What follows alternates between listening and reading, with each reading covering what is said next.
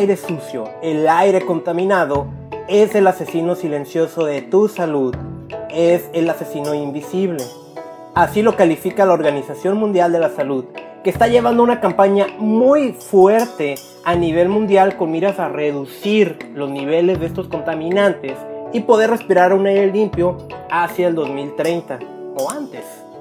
Ellos, en colaboración con la Coalición del Clima y Aire Limpio, han desarrollado todas unas infografías muy suaves, muy bonitas, que nos recuerdan toda esta estadística y toda esta problemática, sus consecuencias que está provocando en nosotros.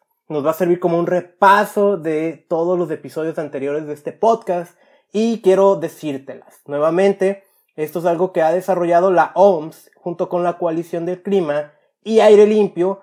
Puedes revisar su página de internet who.int. Ahí vas a encontrar estas infografías. Yo te las menciono rápidamente como un repaso.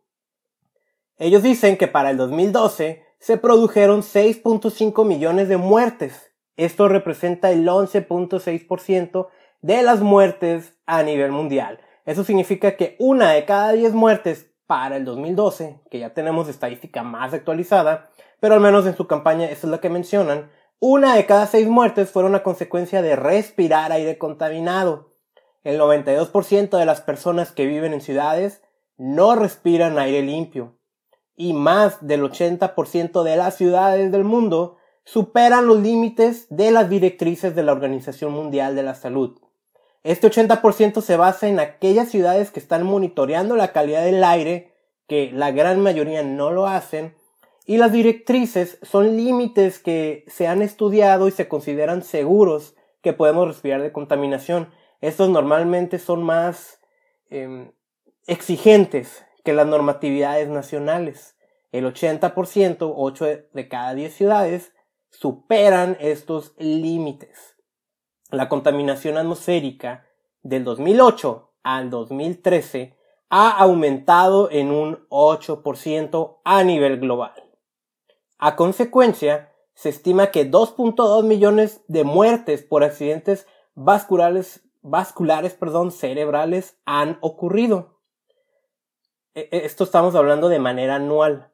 2 millones de muertes por enfermedades del corazón. 1.7 millones de muertes por enfermedades pulmonares y cáncer. Son estadísticas muy preocupantes y sabemos, porque ya también te lo he dicho en muchas ocasiones, esas son las enfermedades más comunes, pero también hemos descubierto otras consecuencias que ni nos imaginábamos, como es aumentar la probabilidad del desarrollo de diabetes, como es la insuficiencia renal, enfermedades relacionadas con el cerebro, entre otras. Ahora, ¿Quién está más contaminado en cuestión de ingresos, los ricos o los pobres? Una de las enseñanzas básicas que yo recibí en mis primeros años como ambientalistas es que lamentablemente pobreza está asociada a contaminación. Lo que sabe la OMS es el 56% de las ciudades con ingresos altos no cumplen con las directrices estas sobre niveles de contaminación. 56% de ciudades con ingresos altos. En cambio, el 98% de las ciudades con ingresos bajos no cumple con estas mismas directrices. 56% de ciudades ricas contra el 98% de las ciudades pobres. Aquí se comprueba esta parte que, que te menciono, en que normalmente la pobreza está asociada a contaminación. Ahora, las buenas noticias el 60% de la población urbana de países de ingresos bajos y medianos en las Américas respira un aire más limpio que hace 5 años. Y el 90% de la población urbana de países de ingresos bajos y medianos en Europa respira aire más limpio que hace 5 años. Estas son las estadísticas que nos comparte la Organización Mundial de la Salud en su portal sobre la campaña de calidad del aire que realiza junto con la coalición de clima y aire limpio. Son estadísticas preocupantes que tenemos que tomar en cuenta que tenemos que actuar ya. La pregunta es cómo protegerme de esta contaminación y este es un mini episodio, ahorita no te lo voy a compartir, pero sí te recomiendo que escuches el primero de este podcast 001. El aire también perjudica tu salud. Ahí doy toda una serie de recomendaciones que puedes hacer para protegerte. Y en contaminacionysalud.com hay un artículo que se llama Protégete de la mala calidad del aire. Lo lees en aproximadamente 5 a 10 minutos.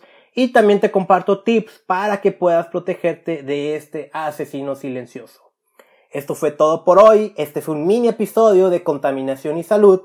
Te recuerdo que me puedes encontrar en facebook.com diagonal contaminación y salud o con el nombre de usuario arroba contaminación y salud.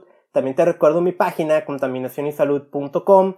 Suscríbete a este podcast desde la plataforma que me estés escuchando. Es completamente gratis y publico al menos una vez cada 15 días. Pero te puedes dar cuenta que los últimos episodios han sido semanales o inclusive menos. Y te saluda Carlos Bustamante, que tengas un maravilloso día, hagamos algo por el planeta y en lo que resolvemos esta problemática recuerda también, protégete de la contaminación porque tu salud ya se ve deteriorada al respecto.